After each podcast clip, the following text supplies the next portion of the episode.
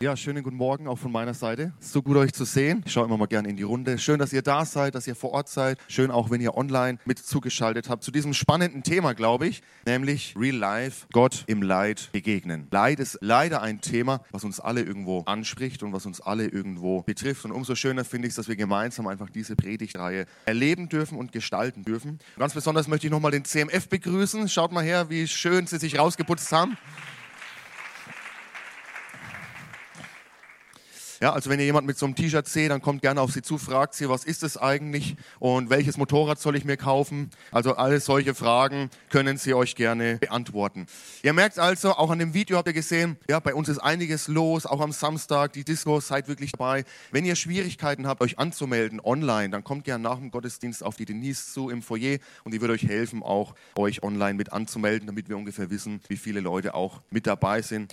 Also herzliche Einladung auch dazu. Ja, letzte Woche sind wir in diese Predigtserie hineingestartet, Gott im Leid begegnen. Und die Frage letzte Woche war, Gott, wo bist du? Gott, wo bist du in meinem Leid? Gott, wo bist du in den Tiefen meines Lebens? Und wir durften feststellen, und das ist so eine Gnade, wir haben gemeinsam Psalm 88 gelesen, dass Gott, wenn wir zu ihm kommen mit unseren Fragen, wenn wir zu ihm kommen mit unseren Zweifeln auch, wenn wir zu ihm kommen mit unserer Verzweiflung, dass er ein Gott ist, der hört, dass er ein Gott ist, der in unser Leid hineinkommen möchte, der mit uns durch dieses Leid gehen möchte und sogar noch mehr, dass er ein Gott ist, der für uns gelitten hat. Und das ist eine richtig kraftvolle Botschaft. mein Wunsch für dich ist und für euch ist, dass wir wirklich durch diese Predigtserie hindurch sagen können, mit Hiob zusammen, am Ende des Buches Hiob, der ja so zur Leitfigur, zum Symbolfigur für, für einen Leidenden geworden ist, Herr, ich kannte dich nur vom Hören sagen, jetzt aber habe ich dich mit eigenen Augen gesehen. Das wünsche ich euch und mir, dass wir Gott sehen, dass wir ihn erleben. Ich weiß nicht, wie es dir gerade geht. Ich weiß nicht, durch welche Art von Leid du gerade gehst oder vielleicht geht es dir auch gerade ganz gut. Aber auch da ist es wichtig, sich mit diesem Thema zu beschäftigen und vorzubereiten auf solche Zeiten auch im Leben. Und so würde ich gerne beten, einfach für diese Predigt heute und möchte euch einladen, einfach euer Herz zu öffnen, mit mir gemeinsam zu beten. Ja, und einfach Gott auch eure Fragen hinzulegen. Herr Jesus Christus, ich danke dir. Ich danke dir, dass du ein Gott bist, der hört und der unser Leid kennt und sieht und der mit uns durch dieses Leid gehen möchte, Herr. Herr, und so legen wir dir diese Predigt hin. Wir danken dir für dein Wort. Wir danken dir, dass es uns Wahrheit und Richtschnur für unser Leben ist. Heiliger Geist, wir laden dich ein. Du darfst heute zu uns sprechen, du darfst uns begegnen und du darfst uns verändern. Amen. Letzte Woche habe ich eher ein bisschen was fürs Herz gebracht. Ja? Die Predigt war eher, um einfach diese Predigtreihe zu beginnen mit der Grundlage, wir dürfen zu Gott kommen mit unseren Fragen. Wir dürfen zu Gott kommen mit dem, was uns wirklich beschäftigt. Manchmal hast du vielleicht den Eindruck oder Kirche ist so kennengelernt oder hast die Idee von Kirche, das ist ein Ort, wo meine Fragen, auch die ernsten Fragen, vielleicht auch die unangenehmen Fragen, nicht willkommen sind. Und ich habe versucht, letzte Woche das etwas auszuräumen, dass sogar wie dieser Psalmist ganz ehrlich und offen, brutal offen sogar, vor Gott gekommen ist, wir auch vor Gott kommen dürfen. Und heute wollen wir aber trotzdem auch mal diese Fragen uns anschauen. Und wir gehen erstmal in den Text hinein und manche von euch werden sich vielleicht wundern, wenn ihr euch überlegt, welchen Text aus der Bibel wird der Alex wohl bringen, wenn er über Leid spricht. Ich wette fast, niemand hätte den Text ausgewählt, obwohl es eine Leidensgeschichte ist. Und wir gehen rein ins Markus-Evangelium, Markus Kapitel 10, die Verse 17 bis 22. Und da heißt es, als Jesus weitergehen wollte, lief ein Mann auf ihn zu, warf sich vor ihm auf die Knie und fragte, guter Lehrer, was muss ich tun, um das ewige Leben zu bekommen? Jesus entgegnete, weshalb nennst du mich gut? Es gibt nur einen, der gut ist, und das ist Gott. Du kennst doch seine Gebote, du sollst nicht töten, du sollst nicht die Ehe brechen, du sollst nicht stehlen, sag nichts Unwahres über deinen Mitmenschen, du sollst nicht betrügen, ehre deinen Vater und deine Mutter. Lehrer, antwortete der junge Mann, an all das habe ich mich von Jugend an gehalten. Jesus sah ihn voller Liebe an. Etwas fehlt dir noch. Geh, verkaufe alles, was du hast, und gib das Geld den Armen. Damit wirst du im Himmel einen Reichtum gewinnen, der niemals verloren geht. Und dann komm und folge mir nach. Als er das hörte, war der Mann tief betroffen. Traurig ging er weg, denn er besaß ein großes Vermögen. Soweit mal dieser Text aus dem Markus-Evangelium. Es gibt Begegnungen in unserem Leben, die können alles verändern. Es gibt Begegnungen in unserem Leben, die können den Unterschied machen. Und genau diese Begegnung zwischen einem jungen, reichen Mann und Jesus hier ist so eine Begegnung, die alles verändern kann. Dieser junge Mann, der kommt zu Jesus und er fragt, Meister, Lehrer, wie kann ich das ewige Leben bekommen? Also, also durchaus eine Frage, die uns ja vielleicht auch beschäftigt. Wir würden es vielleicht heute so ausdrücken, wie kann ich in den Himmel kommen? Und Jesus sagt ihm, na schau, du kennst doch die Gebote, denn dieser Mann war ein Pharisäer, das heißt, er war gelehrt, er wusste, was im Wort Gottes steht, im Alten Testament. Und Jesus sagt ihm, du kennst doch die Gebote, du weißt doch, was zu tun ist. Du sollst nicht töten, du sollst nicht die Ehe brechen, nicht stehlen, nicht lügen und so weiter. Und er sagt, ja, hey gut, das habe ich alles seit meiner Jugend gemacht, das habe ich alles eingehalten. Und Jesus sagt, super, oder schaut ihn, heißt es hier, voller Liebe an und sagt, hey super, aber eines fehlt dir noch, geh und verkauf alles, was du hast, komm und folge mir nach. Aber jetzt passiert was, was wir vielleicht nicht erwartet hätten. Der junge Mann hört es, wird traurig und geht weg von Jesus. Und dann ist hier so ein kleiner Nebensatz, denn er besaß ein großes Vermögen, denn er war reich. Ich behaupte, und vielleicht habt ihr diese Geschichte so noch nie gelesen, selbst wenn ihr sie vielleicht in eurem Leben schon hundertmal gehört habt, dass es eigentlich eine Leidensgeschichte ist. Eine Geschichte, diese Begegnung, die uns sehr viel über Leid sagen und erzählen kann. Und die Frage heute, die ich über, den, über diese Predigt gestellt habe, ist, was ist oder wie kann ein guter Gott Leid zulassen? Also heute gehen wir ans Eingemachte. Wie kann ein guter Gott Leid zulassen? Was ist mit dem Leid in dieser Welt? Was ist los, wenn eine junge Mutter an Krebs verstirbt? Was ist los, wenn wir hören, dass Kinder an Unterernährung leiden? Was ist los, wenn wir den Fernseher andrehen und sehen, wie Bomben fallen, wie Menschen sterben? Was ist los, wenn wir auch in unser Leben und unser Leiden sehen? Was ist los, wenn unsere Beziehungen, unsere Ehe Ehebeziehungen leiden, wenn Ehebeziehungen zerbrechen? Was ist los, wenn ich eine Diagnose bekomme, eine Krankheit, die zum Tod führt? Was ist mit dem Leid in dieser Welt? Oder vielleicht fragst du dich, was ist mit meinem Leid? Und ich möchte uns mal ein paar Punkte mitgeben zu dieser Frage, wie kann ein guter Gott Leid zulassen? Das Thema ist natürlich sehr komplex. Also ihr könnt auch eine ganze Woche Videos und Vorträge dazu anhören, aber es wird immer nur eine Annäherung sein und so wird es auch heute einfach eine Annäherung sein an dieses komplexe Thema. Aber lasst uns mal schauen, diese fünf Punkte möchte ich mit uns ansprechen. Und zwar, erster Punkt, es gibt einen Gott. Zweiter Punkt, Gott ist gut. Drittens, wir sind es nicht. Viertens, das schlimmste Leid. Und fünftens, wir haben eine Hoffnung. Das ist so der rote Faden, den ich heute etwas verfolgen möchte, sodass ihr auch wisst, wo bewegen wir uns gerade. Also gehen wir gleich mal in den ersten Punkt hinein. Es gibt einen Gott. Wenn man eine Umfrage macht, dann gibt es viele Gründe, warum Menschen nicht an Gott glauben. Also es werden viele Dinge aufgeführt, warum es Gott nicht gibt oder warum jemand glaubt, dass es Gott nicht gibt. Aber das Interessante ist, wenn man etwas nachbohrt, wenn man mal etwas nachfragt, dann landen eigentlich die meisten bei der Frage, wie kann es einen Gott geben, wenn Leid in der Welt ist? Ja, also selbst wenn vordergründig unsere Gründe ähm, verschieden sein mögen, am Ende landet man doch immer wieder bei diesem Punkt, ich kann einfach nicht glauben, wenn ich sehe, was im Holocaust passiert ist, wenn ich sehe, was in Auschwitz passiert ist, wenn ich sehe, was in meinem Umfeld passiert, wenn ich sehe, was mir passiert und begegnet ist, tut mir leid, ich kann einfach nicht glauben bei diesem Leid, dass es einen Gott gibt. Stendhal, ein französischer Schriftsteller, er sagt, die einzige Entschuldigung für für Gott ist, dass es ihn nicht gibt. Einzige Entschuldigung für Gott ist, dass es ihn nicht gibt. Der deutsche Schriftsteller Georg Büchner, vielleicht mussten manche, durften manche bei euch von euch äh, im deutschen Unterricht Wojcek lesen. Der Schriftsteller Georg Büchner, er sagt, das Leid ist der Fels des Atheismus. Wenn also jemand doch auf die verrückte Idee käme, an Gott zu glauben oder vielleicht anfangen zu glauben, dass es da einen Gott geben könnte, dann mach doch nur die Augen auf, schau in die Welt, schau dir das Leid an und du wirst zu dem Schluss kommen, da kann kein Gott sein. Das Leid ist der Fels des Atheismus, des Glaubens, dass da kein Gott sein kann. Und Friedrich Nietzsche, auch ein deutscher Philosoph und Schriftsteller und Sohn eines Pfarrers, interessanterweise, er schreibt an einen Freund, als er von einer schweren Naturkatastrophe auf einer Indonesien indonesischen Insel hörte, nur diese paar Worte, 200.000 auf einmal ausgelöscht. Wie herrlich. Wenn da kein Gott ist, dann ist es doch herrlich zu sehen, wie die Natur freien Lauf lässt. Ist das, was er damit ausdrückt. Wie toll zu sehen, wie herrlich zu sehen, dass die, die sich vielleicht an irgendeine so Hoffnung klammern, dass da doch gar kein Gott sein kann. Das Leid ist der Fels des Atheismus. Die erste Frage, wenn wir uns dem annähern, wie kann ein guter Gott Leid zulassen, ist die Frage überhaupt seiner Existenz. Gibt es einen Gott oder spricht das Leid nicht eher dafür, dass da kein Gott sein kann. Interessanterweise ist in den Gesellschaften, und wenn wir in der Geschichte zurückgehen, da, wo das Leid eigentlich am größten ist, der Glaube an Gott oder an etwas Übernatürliches auch am größten. Und da, wenn wir einfach mal in unsere Gesellschaft schauen, in der, ich sage mal in die westliche Welt, wo es uns gut geht, wo wir Wohlstand haben, wo wir auch immer noch haben, das, was wir brauchen, da nimmt der Glaube ab. Doch interessant, oder? Also da, wo es uns gut geht, nimmt der Glaube an einen Gott ab. Da, wo es den Menschen richtig schlecht geht und auch in der Vergangenheit, wo Menschen an den einfachsten Krankheiten noch gestorben sind, wo wirklich Leid im Alltag gang und gäbe war, wo Menschen sehr früh auch verstorben sind, wo es nicht unnormal war, dass wenn jemand zehn Kinder bekommen hat, dass fünf verstorben sind, relativ früh, dass in dieser Zeit Menschen noch nach Gott gesucht haben und gefragt haben, warum? Weil sie gemerkt haben, ich habe nicht alles im Griff. Das sind Dinge, die gehen über mich hinaus. Ich brauche eine Hoffnung auf was, was darüber hinausgeht. Während wir, ich sage mal, wir als denen es relativ gut geht, die wir medizinischen Fortschritt haben, die wir Krankheiten behandeln können und therapieren können, der unsere Kühlschränke voll sind, wir können uns an diese Sicherheit klammern. Naja, haben ja alles, was wir brauchen. Wenn es keinen Gott und kein höheres göttliches Gesetz gibt, dann ist Gewalt etwas völlig Natürliches. Ja, Mai, dann ist halt eine Naturkatastrophe da. Ja, Mai, dann ist halt jemand verstorben. Das ist das, ja, das Survival of the Fittest, also der, der am stärksten ist, der überlebt halt. Das ist natürliche Selektion. Also wer zu schwach ist, wird ausgesiebt. Fertig. Aber warum, wenn ich sowas sage, warum begehrt da was in uns auf? Warum ist da was in uns, was sagt, nein, so kann es doch nicht sein. Nein, da, da läuft was schief in dieser Welt. Wo haben wir diesen Maßstab herbekommen, zu unterscheiden, was gut sein soll und was schlecht sein soll? Wenn nicht von dem Gott, der diesen Maßstab gesetzt hat. Martin Luther King, der sich eingesetzt hat für Gerechtigkeit, der aufgestanden ist und wirklich sein Leben auch geopfert hat, der ja auch dafür umgekommen ist, dass er den Mund aufgemacht hat gegen Ungerechtigkeit, gegen Rassismus.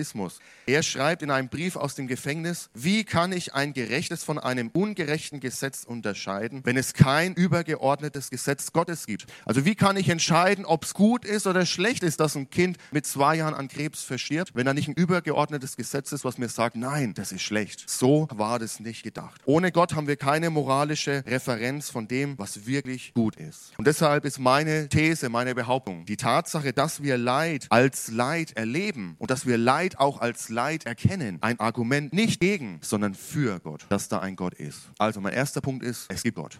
Aber jetzt könntet ihr ja sagen, okay, gut, es gibt einen Gott, aber das heißt ja noch lange nicht, dass er gut ist. Also wie kommen wir darauf zu sprechen, dass Gott auch noch gut ist? Denn unsere Ausgangsfrage war ja, wie kann ein guter Gott Leid zulassen? Es ist eine Sache von Gott zu sprechen, es ist eine ganz andere Sache von einem guten Gott zu sprechen. Und es wäre anders, es wäre ja nicht menschlich, wenn wir uns diese Frage nicht stellen würden bei dem, was wir in dieser Welt sehen. Wenn wir uns andere Religionen vor allem in der Geschichte anschauen, was Menschen da geglaubt haben, dann erkennen wir relativ schnell, dass sie davon ausgegangen sind, sie sind der reinen Willkür der Götter ausgesetzt. Also die Götter machen mit uns, was sie wollen. Römische, griechische Götter, Götter können mit uns anstellen, was sie wollen. Und nicht nur das, sondern sie waren auch selber moralisch verfallen. Sie haben selber Ehebruch begangen, haben gemordet und getötet und so weiter. Und dann ist ein griechischer Philosoph im vierten Jahrhundert vor Christus, Epikur, auf die Idee gekommen, dass ein Gott auch gut sein könnte. Und dann fragt er, wenn Gott das Leid nicht verhindern kann, dann ist er nicht allmächtig. Ja, oder? Wenn Gott das Leid nicht verhindern kann, dann ist er nicht allmächtig. Wenn Gott das Leid nicht verhindern will, dann ist er nicht gut. Wenn Gott nicht gut und nicht allmächtig ist, dann ist er kein Gott. Wenn Gott aber gut und allmächtig allmächtig ist, wenn er also das Leid verhindern will und kann, woher kommt dann das Leid? Eine berechtigte Frage, oder? Wenn Gott das Leid verhindern kann und will, woher kommt dann das Leid? Also schauen wir uns kurz die Frage an, woher kommt das Leid? Es ist nicht möglich, auf jede einzelne individuelle Situation zu sprechen zu kommen. Also warum du in deinem Leben genau diese Art und Weise oder diese Art von Leid erlebst, sondern wir fragen uns allgemein, woher kommt das Leid? Und es gibt viele Dinge, die ich, und ich habe mich jetzt länger damit beschäftigt, rund um das Thema Leid immer noch nicht verstehe, wo ich Fragen habe, auch an Gott. Aber eines habe ich verstanden, Gott liebt uns. Gott liebt dich, Gott liebt mich. Und aus seiner Liebe heraus hat er uns geschaffen. Er hat diese Welt und uns geschaffen und er hat gesagt, das lesen wir am Anfang der Bibel, es ist ist gut. Er schafft und er sagt, es ist gut. Gottes Wille und sein Plan für uns ist gut. Gottes Plan für dich ist gut. Gott hat uns geschaffen mit einem freien Willen. Er hat keine Marionetten gewollt, sondern Gott aus seiner Liebe heraus hat uns geschaffen, auch fähig zur Liebe. Aber vor allem hat er uns geschaffen mit einer Wahl zur Liebe. Er hat uns mit einem freien Willen geschaffen. Und ich habe ein Zitat gelesen, das finde ich stark. Wenn Liebe eine Wahl ist, dann ist Leid eine Möglichkeit. Liebe schließt doch in sich irgendwie dieses Prinzip von Freiheit mit ein, oder? Also für die von euch, die verheiratet sind, ich weiß nicht, nicht, ob ihr euren Partner gezwungen habt, mit euch in die Ehe zu kommen oder ob ihr euren Partner zwingen könnt, euch zu lieben. Es funktioniert nicht, sondern Liebe ist eine Wahl, Liebe ist eine Entscheidung und Gott hat diese Wahlmöglichkeit in uns hineingelegt, denn er wollte keine Marionetten. Er konnte nicht uns sozusagen verpflichten, ihn zu lieben und gleichzeitig uns frei zu schaffen. Beides zusammen geht nicht, sondern er hat uns geschaffen als Wesen, die wählen können, ihn zu lieben. Aber diese Wahl schließt auch ein, ihn nicht zu lieben und ohne ihn zu leben. Das heißt, wir können die Liebe wählen, wir können aber auch ein Leben wählen ohne Gott. Die Bibel nennt es Sünde. Dieser alte Begriff vielleicht, wo manche sagen, oh, Sünde ist so ein Begriff, da kann ich nicht viel damit anfangen. Sünde heißt einfach Zielverfehlung. Gott hat ein Ziel mit deinem Leben, Plan mit deinem Leben, aber wir sind an diesem Ziel vorbeigegangen. Das ist Sünde. Und Sünde führt zu Bösem und Sünde führt zum Leid. Schauen wir mal in die Bibel rein. Im Römerbrief 6, Vers 23, da schreibt Paulus, der Lohn, den die Sünde auszahlt, ist der Tod. Die Folge der Sünde ist der Tod. Warum? Weil Gott Leben ist. Leben ist nicht einfach nur biologisch, dass mein Herz schlägt oder dass mein Blut durch meinen Körper äh, fließt, sondern Leben heißt, mit der Quelle des Lebens verbunden zu sein, mit dem Geber des Lebens verbunden zu sein. Und das ist Gott. Wenn ich mich gegen Gott entscheide, entscheide ich mich gegen das Leben. Zwar schlägt mein Herz weiter und das Blut fließt weiter, aber ich habe nicht mehr diese Verbindung zur Quelle des Lebens, zu dem Gott des Lebens. Also ist alles, was fern von Gott ist, unter der, und im Bereich des Todes. Wir sehen das ganz gut am Anfang des, der Bibel, als Adam und Eva die Wahl haben, Gott treu zu bleiben, ihm gehorsam zu sein oder von dem Baum der Erkenntnis die Frucht zu nehmen. Und sie entscheiden sich, Gott nicht treu zu bleiben. Sie entscheiden sich, Gott nicht zu folgen in diesem Punkt. Und das ist wichtig zu verstehen, warum gibt es Leid. Weil wir uns als Menschen nicht entschieden haben, Gott unseren Herrn und König sein zu lassen, sondern weil wir uns von Gott abgewendet haben und unsere Beziehung zu ihm verloren haben. Damit sind auch unsere Beziehungen zueinander zerbrochen. Aber noch mehr, damit ist auch unsere Beziehung zur Welt insgesamt, zur Schöpfung insgesamt zerbrochen. Und wir merken, diese Welt, diese Struktur, die Gott geschaffen hat und die er gut genannt hat, die ist zerbrochen. Da passt was nicht mehr. Und so passt es auch zusammen, dass Gott einerseits 100% souverän ist, aber dass wir gleichzeitig 100% verantwortlich sind für unsere Entscheidungen. Gott hat die Welt mit der Möglichkeit des Leids geschaffen, weil er uns eine Möglichkeit eingeräumt hat, sich, dass wir uns für ihn entscheiden können oder gegen ihn. Aber er hat das Leid nicht selbst geschaffen und er hat das Leid auch nicht gewollt, sondern sein Wille für uns war gut. Er wollte ein glückliches, ein gesundes, ein erfülltes, ein vollkommenes Leben für uns. Aber weil wir den Weg weggemacht haben von ihm, vom Herr des Lebens, ist Leid und Böses in diese Welt gekommen. Gott akzeptiert unsere Entscheidung und er akzeptiert unsere Freiheit. Und gleichzeitig ist er auch heute aktiv gegen das Leid. Wir fragen ja oft, warum lässt Gott das Leid zu? Aber Gott tut so viel eigentlich gegen das Leid. Interessant ist, dass Adam und Eva nicht, als sie sich gegen Gott gewandt haben, dass sie sofort tot umgefallen sind, sondern es war schon ein Akt der Gnade, dass sie weiterleben durften. Interessant ist, dass wir bei allem Leid, was wir sehen, merken, hey, es gibt medizinischen Fortschritt, wir können was tun, dass Gott Menschen begabt, die es ermöglichen, dass wir mit Leid auf eine gewisse Art und Weise umgehen können. Dass er Menschen begabt, Kriege zu verhindern, weil Menschen miteinander sprechen und nicht gleich die Waffen sprechen lassen. Dass er Menschen begabt, Systeme aufzubauen, aufzubauen, die Wohlstand ermöglichen. Das heißt, Gott ist am Wirken, dass wir in unserer Gefallenheit trotzdem eine gewisse Schönheit noch erleben dürfen, aber nicht mehr diese vollkommene. Natürlich ist er aktiv in Jesus Christus, indem er am Kreuz für unsere Schuld, für unsere Sünde stirbt. Gott arbeitet und wirkt sogar noch gegen dieses Leid in der Welt. Im Römer Kapitel 8, Vers 28, da lesen wir, das eine aber wissen wir, wer Gott liebt, dem dient alles, was geschieht, zum Guten. Das gilt für alle, die Gott nach seinem Plan und Willen zum neuen Leben erwählt gewählt hat. Wichtig ist, hier steht nicht, wer Gott liebt, bei dem ist alles gut, was passiert. Ja, es ist ein großer Unterschied. Hier steht nicht, alles, was dir passiert, ist gut. Hier steht auch nicht, alles, was dir passiert, wollte Gott für dich, wenn du im Leid bist, wenn du schwere Zeiten durchmachst. Aber hier steht, wenn du an Gott festhältst, wenn du Gott liebst, dann kann dir sogar das, was dir passiert, zum Guten dienen. Also wir halten fest, Gott ist gut. Dieser junge Mann, jetzt muss ich uns zurückbringen zu der Geschichte am Anfang. Der junge Mann, er kommt zu Jesus und er sagt, guter Meister. Und Jesus reagiert erstmal ein bisschen ungewohnt. Er sagt, was nennst du mich gut oder was sprichst du davon, dass ich gut bin? Es gibt nur einen, der gut ist und das ist Gott, sagt er. Das heißt, Jesus selber sagt, Gott ist gut. Er sagt aber auch was anderes. Es gibt nur einen, der gut ist. Gott ist gut, aber wir sind es nicht. Und jetzt bringe ich einen Punkt, der vielleicht bei manchen, der manchen vielleicht am meisten wehtut. Jesus sagt diesem Mann, schau mal, okay, du hast ein Verlangen in, ja, ewiges, in das Leben, ewige Leben einzugehen. Das merke ich. Und er sagt, schau mal, ähm, du weißt doch, was die Gebote sind. Du sollst nicht lügen, du sollst nicht stehlen, du sollst nicht die Ehe brechen, du sollst nicht morden und so weiter. Und der junge Mann ganz begeistert, der sagt, wow, cool, das habe ich alles von der Jugend auf an gehalten. Also im Endeffekt, hey, Jesus, ich bin gut genug für den Himmel. Ich bin gut genug für das Reich Gottes. Bis ihn Jesus auf die Tatsachen wieder oder auf den Boden der Tatsachen zurückführt. Sind wir wirklich so gut, wie wir gedacht haben? Manchmal sagen wir, warum trifft es die Guten immer zuerst? Gerade beim Thema Leid. Mensch, warum trifft es gerade die Guten? Aber meine Frage ist, wer von uns ist wirklich gut? Im Matthäus-Evangelium Kapitel 5, da bringt Jesus das ganz auf den Punkt. Ab Vers 21. Da spricht er zu dem Volk in der Bergpredigt, ihr habt gehört, dass zu den Alten gesagt ist, du sollst nicht töten, sagt Jesus zu dem jungen Mann auch. Wer aber tötet, der soll des Gerichts schuldig sein. Kann ich sagen, okay, ich habe niemanden umgebracht, gut, bin ich safe. Aber Jesus geht weiter.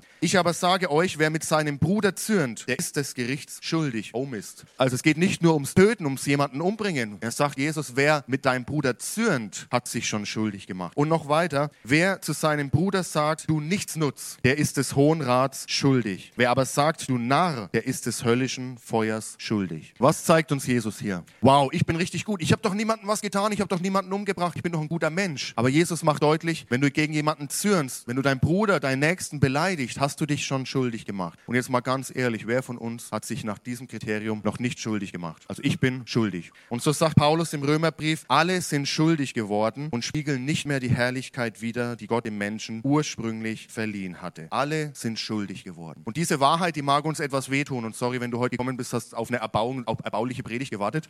Aber diese Erkenntnis brauchen wir, um weitergehen zu können. Wir sind nicht gut. Nur Gott ist gut. Wir sind Sünder, sagt die Bibel. Wir haben ein Problem mit Gott. Und wie oft fragen wir, warum hat Gott es zugelassen? Das ganze Leben haben wir uns nicht um Gott geschert. Aber dann kommt was in dein Leben und du fragst, warum hat Gott es zugelassen? Aber interessanterweise fragen wir uns eigentlich nie, warum habe ich das zugelassen? Wo ist meine Verantwortung in dem Ganzen? Warum habe ich es zugelassen, dass Menschen um mich herum verletzt werden durch die Dinge, die ich sage? Warum habe ich es zugelassen, dass Menschen traurig sind um mich, weil ich mich falsch verhalten habe? Warum habe ich es zugelassen, dass dieses oder jenes um mich herum, dieses Leid um mich herum passiert ist? Und wir müssen erkennen, dass wir eine tragende Rolle, eine Verantwortung in dem Ganzen haben. Und wenn Gott das Leid dieser Welt wegnehmen soll, von einem Moment auf den anderen, dann muss er mich wegnehmen. Warum? Weil ich Leid verursache in meiner Umgebung. Weil wir alle Leid verursachen in unserer Umgebung. Zwar mit unterschiedlichen Konsequenzen, ja, aber und unterschiedlichem Grad. Aber wir alle tragen dazu bei, dass Leid in dieser Welt ist. Aber Gott in seiner Gnade und in seiner Güte hat mich noch nicht weggeräumt, sondern gibt mir die Chance, ihm zu begegnen. Er gibt mir und dir die Chance, auf ihn zuzugehen und seine rettende Hand anzunehmen und errettet zu werden. Dieser junge Mann, er kommt zu Jesus und er sagt, hey, wie kann ich in das ewige Leben eingehen? Und Jesus sagt, ja, schau, das sind die Gebote. Und er sagt, wow, cool, habe ich mich dran gehalten. Und wir haben gerade schon festgestellt, so gut wie er dachte, ist er gar nicht. Denn als Jesus sagt, hey, eins fehlt dir noch. Hey, richtig gut, dass du die Gebote Gottes ernst nimmst, aber eins fehlt dir noch. Geh und verkauf alles, was du hast. Gib's den Armen. Und das wird für dich ein Schatz im Himmel sein, den dir niemand mehr nehmen kann. Und in dem Moment nimmt die ganze Geschichte eine Wendung. Denn der junge Mann, der vor Jesus steht, dem Sohn Gottes, der vor Jesus steht, der Gott selber ist, als in dem Gott sich selbst offenbart hat. Vor ihm steht der Herr des Lebens, die Quelle des Lebens. Und er hat jetzt die Wahl, sich zu entscheiden für Jesus oder für seinen Reichtum, für seine eigene Sicherheit, für seinen wirklichen Gott im Leben, seinen Wohlstand. Und er entscheidet sich gegen Jesus. Und jetzt muss ich noch auf einen Aspekt von Leid zu sprechen kommen, nämlich auf die verführerische Kraft des Bösen in dieser Welt, die uns zum Leid führt. Ich kann mir richtig vorstellen, wie es in diesem jungen Mann rattert. Hm. Alles verkaufen, was ich habe, das würde ja bedeuten, das und das. Alles aufzugeben, meine ganze Sicherheit, alles, worauf ich mein Leben gebaut habe. Und nur diesem Typen nachfolgen. Hm. Ich kann mir richtig vorstellen, wie es in seinen Gedanken los ist. Gott will dir was wegnehmen. Gott will dir dein Reichtum wegnehmen. Gott will dir deine Sicherheit wegnehmen. Gott will dir das wegnehmen, was dir alles bedeutet. Nein, halte daran fest. Und diese Gedanken, die kommen mir bekannt vor, denn im ersten Buch Mose hören wir genau dieselben Gedanken. Als die Schlange zu Adam und Eva kommt und sie herausfordert und sagt, hat Gott wirklich gesagt, dürft von keinem der Bäume essen? Und dann sagen Adam und Eva, doch, doch, nur von dem einen dürfen wir nicht essen und Gott hat uns das verboten. Und er sagt, ja, Gott hat euch das verboten. Warum? Er möchte euch etwas vorenthalten. Er möchte euch fernhalten. Gott möchte nicht, dass ihr so werdet wie er. Gott möchte euch etwas wegnehmen. Und wie oft sind in unseren Gedanken diese, genau diese Flüsterungen. Hey, Gott meint gar nicht so gut mit dir. Gott möchte dir was wegnehmen. Gott möchte dir was vorenthalten. Und genau das ist das Wesen des Satan. Satan heißt so viel wie Ankläger. Er klagt uns vor Gott an. Ein anderer Begriff in der Bibel ist Diabolos. Das heißt so viel wie Durcheinanderbringer. Und die Bibel nennt ihn auch den Vater der Lüge. Und er ist real. Und ihm, und das kann man sich menschlich gar nicht vorstellen, aber er hat keine größere Freude, als uns leiden zu sehen. Er hat keine größere Freude, als uns von Gott wegzubringen. Und das schlimmste Leid in dieser Welt ist nicht, wenn ich krank bin, meine Krankheit. Ist nicht, einen geliebten Menschen zu verlieren, sondern das schlimmste Leid in dieser Welt ist die Trennung von Gott. Von Gott getrennt zu sein. Von der Quelle des Lebens getrennt zu sein. Dieser junge Mann, er steht vor der Entscheidung. Er steht vor Jesus. Und er kann sich für das Leben entscheiden oder dagegen. Und er entscheidet sich, in dieser Trennung von Gott zu bleiben. Und genau deswegen sage ich, das ist eine Leidensgeschichte. Es mag kein offensichtliches Leiden sein, aber es ist ein Leiden, weil dieser Mensch sich gegen Gott entscheidet. Als Jesus am Kreuz ist, da ruft er aus diesen Vers aus dem Psalm 22, mein Gott, mein Gott, warum hast du mich verlassen? Für Jesus muss das in dem Moment eine, wichtig, ein reales Gefühl gewesen sein, ein Erlebnis ge gewesen sein, zu fühlen, Gott ich, Gott, ich bin so weit weg von dir. Vater, wo bist du? Diese Gottverlassenheit war schlimmer als die Wunden, die er erlitten hat. Und deswegen sage ich, das schlimmste Leid in dieser Welt ist unser Getrenntsein von Gott. Und deswegen brauchen wir eine neue Gottesfurcht. Wir müssen einfach uns eingestehen, wir können nicht alles erklären, was in dieser Welt passiert. Wir können nicht alles erklären, was in meinem Leben los ist. Auch wenn wir uns dem Thema Leid widmen, wir können nicht alles erklären. Manche Fragen werden offen bleiben. Wir müssen einfach anerkennen, dass Gott so viel größer ist als wir. Wir haben vorhin gesungen, mein Gott ist größer. Aber was bedeutet es? Bedeutet, dass es Dinge in dieser Welt gibt, die einfach zu groß sind für unseren Verstand, die einfach zu groß sind für uns, dass wir es nachvollziehen können. Und ich habe ein Zitat gelesen und das finde ich stark. Da heißt es, wenn Gott klein genug wäre, um ihn verstehen zu können, wäre er nicht groß genug, um ihn anzubeten. Wenn Gott so klein wäre, dass wir alles verstehen würden, wäre er nicht so groß, dass wir ihn anbeten sollten. Und so möchte ich zum Schluss kommen dieser Predigt. Ich habe ja gesagt, ja, das Thema Leid ist so komplex, wir können uns nur annähern dem Ganzen. Ich lade euch ein, schaut gern bei YouTube, es gibt richtig gute Videos zu dem Thema. Informiert euch, bleibt da dran, beschäftigt euch diese Woche mal mit diesem Thema Leid und warum Gott Leid zulässt. Wie kann ein guter Gott Leid zulassen? Ich habe nur ein paar Stichpunkte uns heute gegeben, um in diese Richtung zu gehen. Aber das Thema ist ja Gott im Leid begegnen. Mein Thema war nicht mehr über Leid wissen, sondern mein Wunsch ist für dich, dass du in deiner Situation, da wo du bist, auch wenn du zu Hause bist und du sagst, wow, hey, bei mir ist richtig drunter und drüber, dass Gott dir in deiner Situation begegnet. Andrea Palpandilli, eine Tochter von Missionaren in Kenia, die viel Leid in ihrem Leben, viel Tod auch gesehen hat. Sie sagt, wenn ich gefragt werde, was mich durch die Kirchentür hinaustrieb und was mich durch die Tür wieder hineinbrachte, ist meine Antwort beide Male die gleiche, das Leid. Und diese Kräfte sind da, ja. Sie ziehen uns von Gott weg, unsere Fragen, aber ich hoffe, sie ziehen uns auch zu Gott hin, weil wir nur bei ihm, der wirklich gut ist, gut aufgehoben sind. Denn es gibt eine gute Hoffnung. Dieser junge Mann, der kommt zu Jesus mit einer berechtigten Frage, wie kann ich ins ewige Leben eingehen? Und vielleicht hast du dich auch schon mal gefragt, wie kann ich in den Himmel kommen? Warum eigentlich? Weil wir eine gute Hoffnung haben. Im letzten Buch der Bibel, seht ihr mal, wir sind heute schon das ganze Buch der Bibel gegangen, vom ersten bis zum letzten Buch. Im letzten Buch der Bibel, im vorletzten Kapitel, da lesen wir folgende Worte, die so tröstlich sind. Er wird ihnen alle Tränen abwischen. Es wird keinen Tod mehr geben, kein Leid, keine Klage und keine Schmerzen. Denn was, was einmal war, ist für immer vorbei. Es gibt eine Hoffnung für uns, es gibt eine Zukunft für uns, in der Leid kein Thema mehr ist, wenn Jesus alles neu macht. Und das ist Gottes Wille für dich, dass du das erlebst. Aber wir alle stehen wie dieser junge Mann vor Jesus heute und haben die Wahl. Wir haben die Wahl, Jesus anzunehmen, ihm nachzufolgen, ihn in unser Leben einzuladen und diese Hoffnung, unsere Hoffnung zu machen. Oder wir haben die Wahl, von ihm wegzulaufen, wie dieser junge Mann und auch vom ewigen Leben wegzulaufen. Ich weiß, das christliche Glaube ist manchmal schwarz-weiß. Es gibt nur den einen oder den anderen Weg. Es gibt heute keinen Mittelweg. Ich möchte dich einladen, wenn du noch nie eine Entscheidung für Jesus Christus getroffen hast, es nicht so zu machen wie der junge Mann. Das heißt nicht, dass all deine Fragen schon beantwortet sind und dass alles klar ist. Nein, das sind noch viele Fragen, bestimmt. Aber ich möchte dich einladen, nicht wie der junge Mann von Jesus wegzulaufen, sondern heute einen Schritt auf Jesus zuzumachen und seine Hand zu nehmen und seine Einladung anzunehmen, mit ihm dein Leben zu gestalten. Ich habe vor ein paar Tagen bei einer Online-Zeitung einen Artikel gelesen, da hieß es, Bräutigam stirbt drei Tage nach der Hochzeit. Geht es um ein junges Ehepaar in den USA, gerade erst geheiratet, Mitte oder Anfang der 20, Anfang 20. Sie fliegen gemeinsam in die Flitterwochen und in diesen Flitterwochen verunglückt der Bräutigam tödlich. Was muss das für die Frau bedeuten? Was muss das für die Familie bedeuten, so ein Leid zu erleben? so einen Schicksalsschlag zu erleben. Aber am Ende dieses Artikels, und das ist keine christliche Zeitschrift oder sowas, sondern eine ganz normale Zeitschrift, am Ende dieses Artikels äußert sich seine Familie. Und, das, und sie sagen, unsere Familie kann jetzt einige Gebete gebrauchen. Derzeit ist unser Sohn in den Armen von Jesus. Egal was passiert, Jesus Christus, wir vertrauen auf dich. Vielleicht verstehst du nicht alles, was in dieser Welt los ist, aber ich bitte dich, dass du das verstehst, dass Jesus Christus für dich da ist. Und dass wir auf ihn vertrauen können, denn er ist wirklich gut. Lass uns mal gemeinsam aufstehen.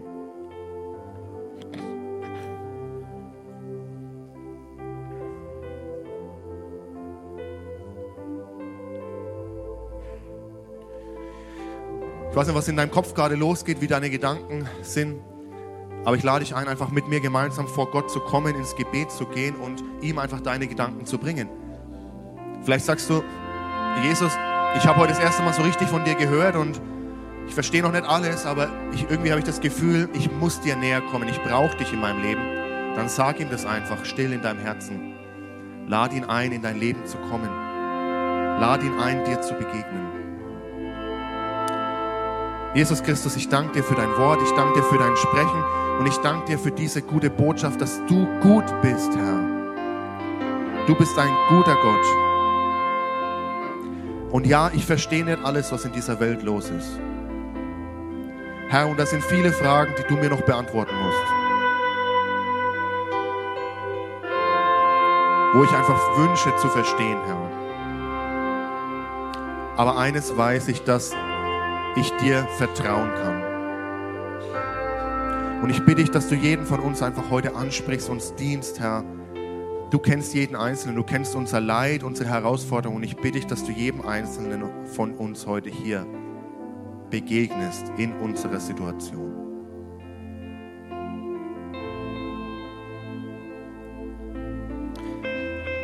Und so würde ich gern mit uns gemeinsam das Vaterunser beten.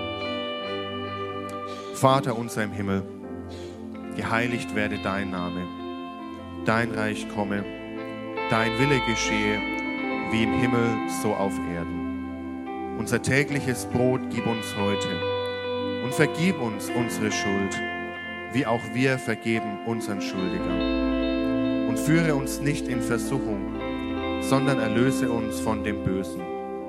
Denn dein ist das Reich und die Kraft und die Herrlichkeit in Ewigkeit.